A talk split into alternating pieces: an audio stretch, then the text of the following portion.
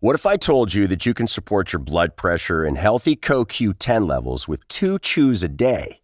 The new Super Beats Heart Chews Advanced is now supercharged with CoQ10. That's like getting CoQ10 for free. Our powerful blend of beetroot, grapeseed extract, and CoQ10 supports your cardiovascular health. Visit radiobeats.com and find out how you can get a free 30 day supply on bundles and save 15% with the promo code DEAL.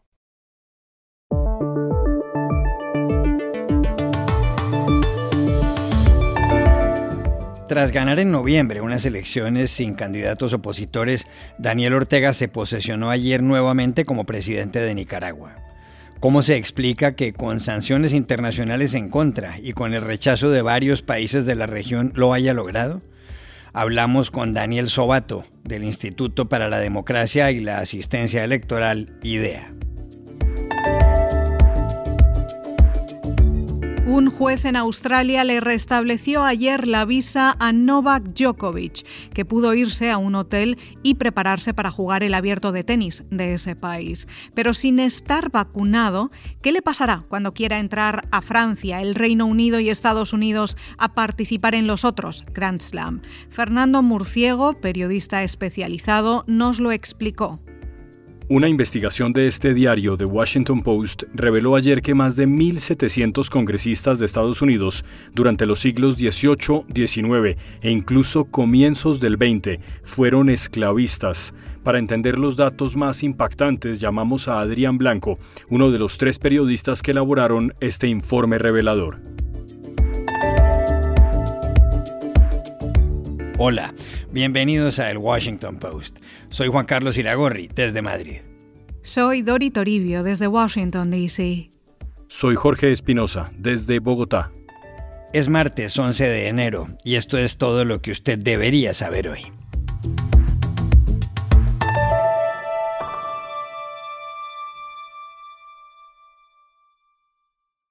Daniel Ortega se posesionó ayer nuevamente en Managua como presidente de Nicaragua. Simultáneamente su esposa, Rosario Murillo, tomó posesión una vez más de la vicepresidencia.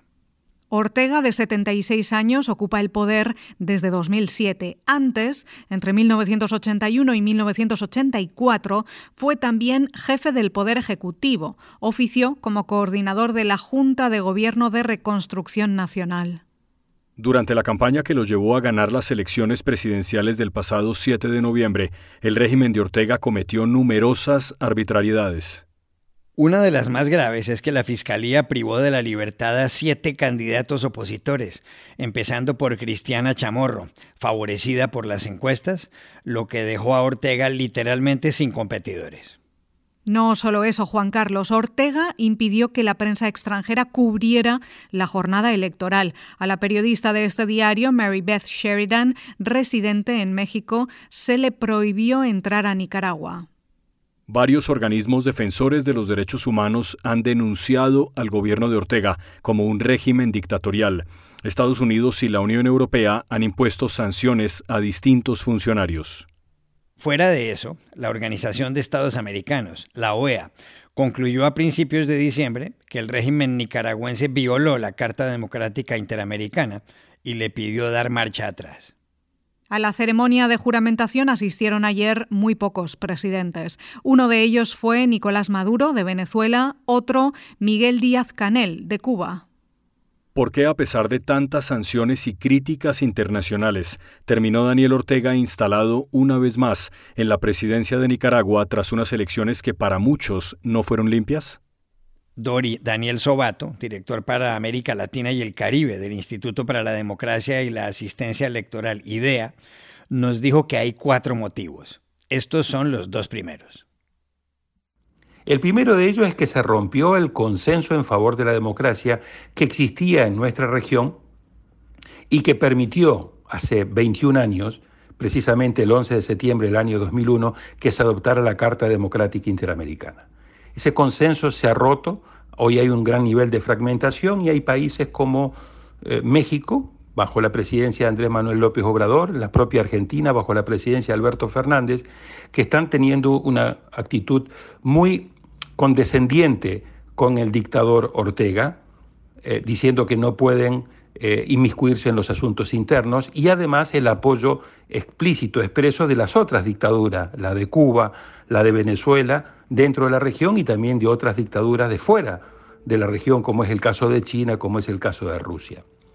Y por el otro lado, la segunda razón que yo señalo es que los instrumentos que se fueron diseñando eh, en la región para precisamente proteger a la democracia, entre ellos la Carta Democrática Interamericana, han quedado desactualizados frente a este nuevo tipo de autoritarismo. La Carta Democrática Interamericana fue pensada para proteger a la democracia de los tradicionales golpes de Estado. Hoy las democracias ya no mueren a través de golpes de Estado, sino que mueren a través de este nuevo tipo de autoritarismo, que llega al poder a través de elecciones más o menos libres y que luego se perpetúan en el poder acabando con la división de poderes, con el Estado de Derecho, violentando los derechos humanos y matando la democracia desde adentro. Daniel Zobato también nos dijo cuáles son los otros dos factores que explican que Daniel Ortega haya comenzado ayer un nuevo periodo presidencial en Nicaragua. El tercer factor guarda relación con la desconexión que existe entre, por un lado, las decisiones y sanciones que se adoptan en el seno de los órganos políticos del sistema interamericano, le hace la OEA, y su falta de correspondencia con las decisiones que se adoptan en el ámbito de los organismos financieros internacionales, le hace Fondo Monetario Internacional, Banco Mundial, Banco Interamericano de Desarrollo y de manera especial en el Banco Centroamericano de Integración Económica. Mientras los órganos políticos condenan a la dictadura de Ortega Murillo, condenan sus violaciones a los derechos humanos, no reconocen la legitimidad de las elecciones pasadas, en el ámbito de los organismos financieros internacionales se siguen aprobando préstamos, se siguen haciendo desembolsos, en definitiva se sigue financiando a la dictadura. Y es esta desconexión entre lo político y lo financiero lo que le resta eficacia a la lucha en contra de la dictadura de los Ortega Murillo. En definitiva es como tratar de combatir el cáncer en una persona a punta de Tylenol. La cuarta razón tiene que ver con el debilitamiento que el liderazgo de Estados Unidos viene teniendo tanto en su poder blando, por los propios problemas que la democracia tiene puertas adentro eh, de los Estados Unidos, como en su poder duro. Es decir, el liderazgo de Estados Unidos eh, está muy debilitado hoy para liderar, como en el pasado, una fuerte ofensiva en contra de la dictadura y a favor de la democracia, lo cual en nuestra región se ve agravado por lo que decíamos en el primer punto, que es que se ha roto el consenso regional en favor de la democracia.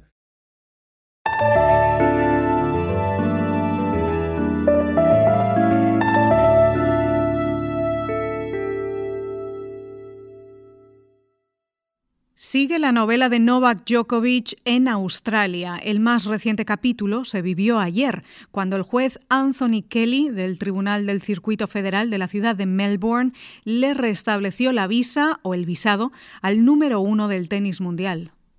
Todo empezó el jueves cuando Djokovic aterrizó en Melbourne con la intención de jugar el Abierto de Australia, un torneo que ganó el año pasado. Pero había un problema, el deportista serbio no estaba vacunado contra el coronavirus. Djokovic, que padeció la enfermedad en diciembre, llevaba consigo un documento expedido por un comité médico independiente que lo eximía de vacunarse. El tenista de 34 años no es, por otra parte, partidario de las vacunas. Por eso, su hermano George dijo ayer en una rueda de prensa que Novak ha sido llamado de varias maneras en distintos escenarios, pero que solo está luchando por algo, por la libertad de elegir. Novak has been called many names in many different press and, and countries around the world, but Novak is only fighting for uh, the liberty of choice. El caso es que en Melbourne funcionarios de inmigración impidieron que Djokovic tuviera libertad de movimiento. El primer ministro australiano Scott Morrison los respaldó. Dijo que el tenista debía presentar un certificado según el cual, por razones médicas, no puede ser vacunado.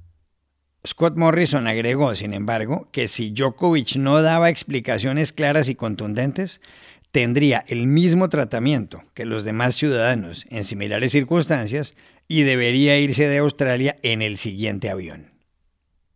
He has to because if he's not vaccinated, he must provide acceptable proof that he cannot be vaccinated for medical reasons um, and to be able to access the same travel arrangements as fully vaccinated travellers. So we await his presentation and what evidence he provides to support that. If that evidence is insufficient, then he won't be treated any different to anyone else and he'll be on the next plane home. Pero la decisión ayer del juez Kelly le permitió a Djokovic trasladarse al Park Hotel. El magistrado dictó el fallo tras considerar que los agentes de inmigración no respetaron el plazo que le dieron inicialmente a Djokovic para que ofreciera explicaciones. La decisión del juez Anthony Kelly le ha permitido a Djokovic prepararse para el campeonato cuyo inicio está previsto para el próximo lunes. Si queda de primero, superará a Roger Federer y a Rafael Nadal en torneos de Grand Slam. Todos llevan 20. Ese era el panorama al momento de grabar este podcast, pero las cosas pueden cambiar de un momento a otro, más aún con la gran diferencia horaria con Australia. La pregunta es qué pasará con Djokovic sin vacunarse cuando vaya a jugar los otros tres torneos Grand Slam. Sí, Juan Carlos, ¿qué le pasará en mayo en el Roland Garros en París, en junio en Wimbledon en Londres y en agosto en el US Open en Nueva York? Pues llamamos anoche a Madrid a Fernando Murciego, periodista de Eurosport especializado en tenis. Para mí es la gran pregunta, seguro, ahora mismo. Eh, y eso que es una pregunta de futuro, pero si Novak Djokovic no se vacuna y parece que no lo va a hacer, no tiene intención, mm, no va a poder disputar Wimbledon ni tampoco el US Open en Londres y en Nueva York, dos lugares, dos países donde si quieres entrar ya no a jugar el torneo, sino si quieres entrar al país tienes que estar vacunado. En Roland Garros no es así, en Francia de momento solamente te piden una PCR negativa, o sea que incluso el torneo ha salido ya a decir Novak, si quieres venir a jugar aquí eres bienvenido, no te vamos a poner ningún problema, pero nosotros dos sí que va a tener problemas. ¿Qué pasa? Que en Australia también dijeron a principios de diciembre, lo recuerdo perfectamente, cuando el director Craig Taylor dijo, aquí solo van a entrar vacunados. Y luego pasaron unos días y bueno, eh, digamos que mm, no es que se arrugara, pero sí que se puso un poquito menos estricto, ¿no? Y ahí de eso se ha aprovechado Novak Djokovic cumpliendo el requisito después de, haber, eh, de haberse contagiado en los últimos seis meses, concretamente hace un par de semanas. Entonces, bueno, es una pregunta que vamos a ver cómo evoluciona, ¿no? Cómo, cómo, cómo se van a poner los torneos de Grand Slam, sobre todo teniendo en cuenta que el número uno del mundo es importantísimo tenerlo en el cuadro, pero por poner un ejemplo muy cercano que ha pasado hoy, Pierre-Louis Herbert, que es un tenista francés de los que tampoco se ha vacunado, no hay muchos, ¿eh? pero los que no se han vacunado se les conoce porque son los primeros en decirlo, Pierre-Louis Herbert ha salido a decir, eh, después de tampoco estar en el Open de Australia, porque, insisto, no se ha vacunado, ha dicho hoy, espero no tener que retirarme por no poder jugar torneos o sea, es que es de una gravedad extrema el tema de la vacunación, como también es que es, extrema la postura de estos tenistas que ni siquiera viendo el peligro de tener que acabar una carrera, son capaces de ceder y de aceptar la vacunación. Entonces, ese es un poco eh, el dilema que va a tener Novak Djokovic en los próximos meses si quiere competir en todos los lugares en este 2022.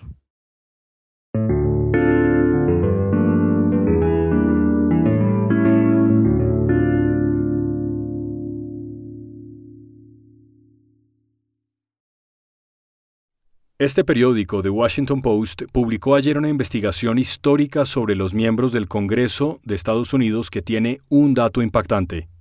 Según el informe, al menos 1.700 senadores y representantes a la Cámara durante los siglos XVIII y XIX e incluso un poco más adelante tuvieron esclavos. Dori, el artículo cuyos autores son Julie Sausmer-Weil, Leo Domínguez y Adrián Blanco analizó la historia de 5.558 congresistas nacidos antes de 1840. Iragorri, es importante recordar que tanto el Senado como la Cámara en Estados Unidos empezaron a funcionar en 1789, el mismo año que se posesionó como presidente George Washington.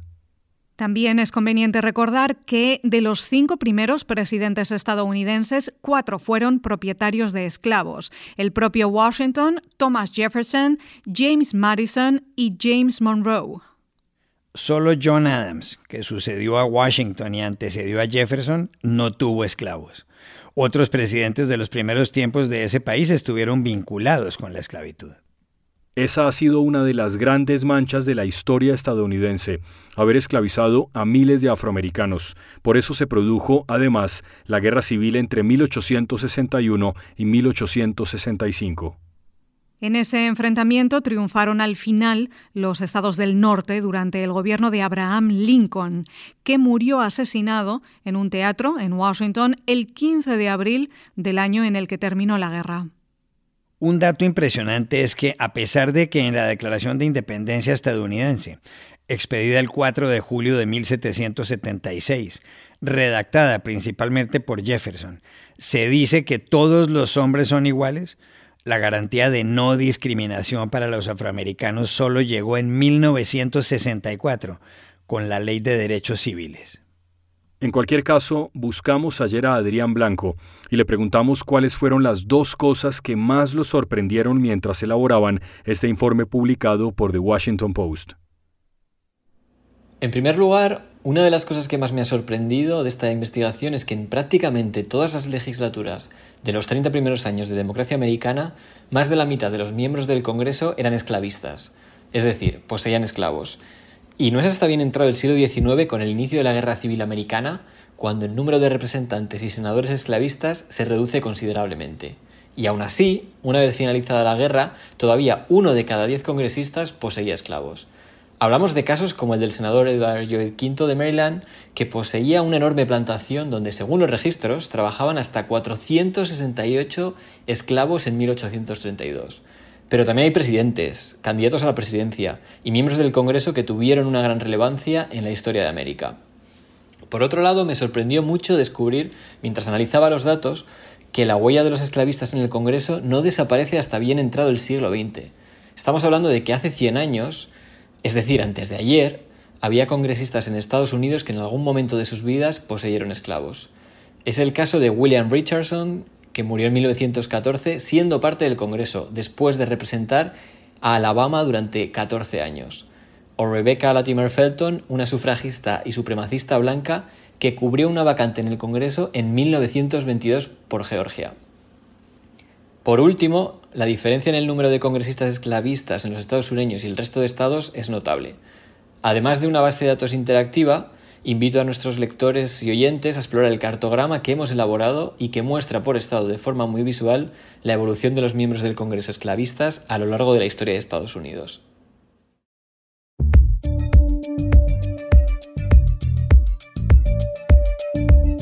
Y estas son otras cosas que usted también debería saber hoy.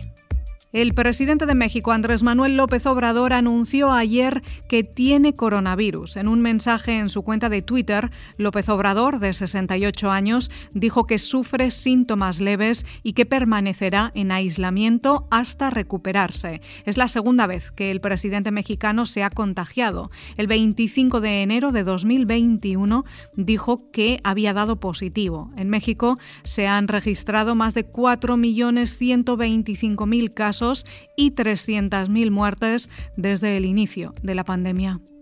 En Venezuela la oposición ganó el domingo por primera vez en más de 20 años las elecciones para la gobernación del estado Barinas, lugar de nacimiento de Hugo Chávez. Es la segunda victoria de los opositores en menos de dos meses luego de que el 21 de noviembre Freddy Superlano venciera a Argenis Chávez, hermano del expresidente, un resultado anulado por el Tribunal Supremo, por lo cual se repitieron los comicios. El gobernador será Sergio Garrido, que derrotó al ex canciller Jorge Vyasa. Chile se convirtió ayer en el segundo país del mundo después de Israel en administrar la cuarta dosis de la vacuna contra el coronavirus. Los primeros en obtenerla serán los pacientes inmunodeprimidos mayores de 12 años. A partir del 7 de febrero, la vacunación se extenderá a los mayores de 55 años que hayan recibido la tercera inyección hace más de seis meses. Chile supera los 4.000 casos diarios, la cifra más alta desde más del 86% de la población ha recibido el esquema completo. La Universidad de Maryland en Estados Unidos anunció ayer que realizó con éxito el primer trasplante de un corazón de cerdo a una persona. El Centro Médico Universitario explicó que la cirugía que se llevó a cabo el 7 de enero es histórica y demostró que el corazón de un animal genéticamente modificado puede seguir latiendo en un cuerpo humano sin rechazo inmediato.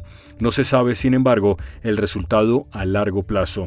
El paciente se llama David Bennett, tiene 57 años, está bajo vigilancia médica y se encuentra en buen estado de salud. Y aquí termina el episodio de hoy de El Washington Post, El Guapo.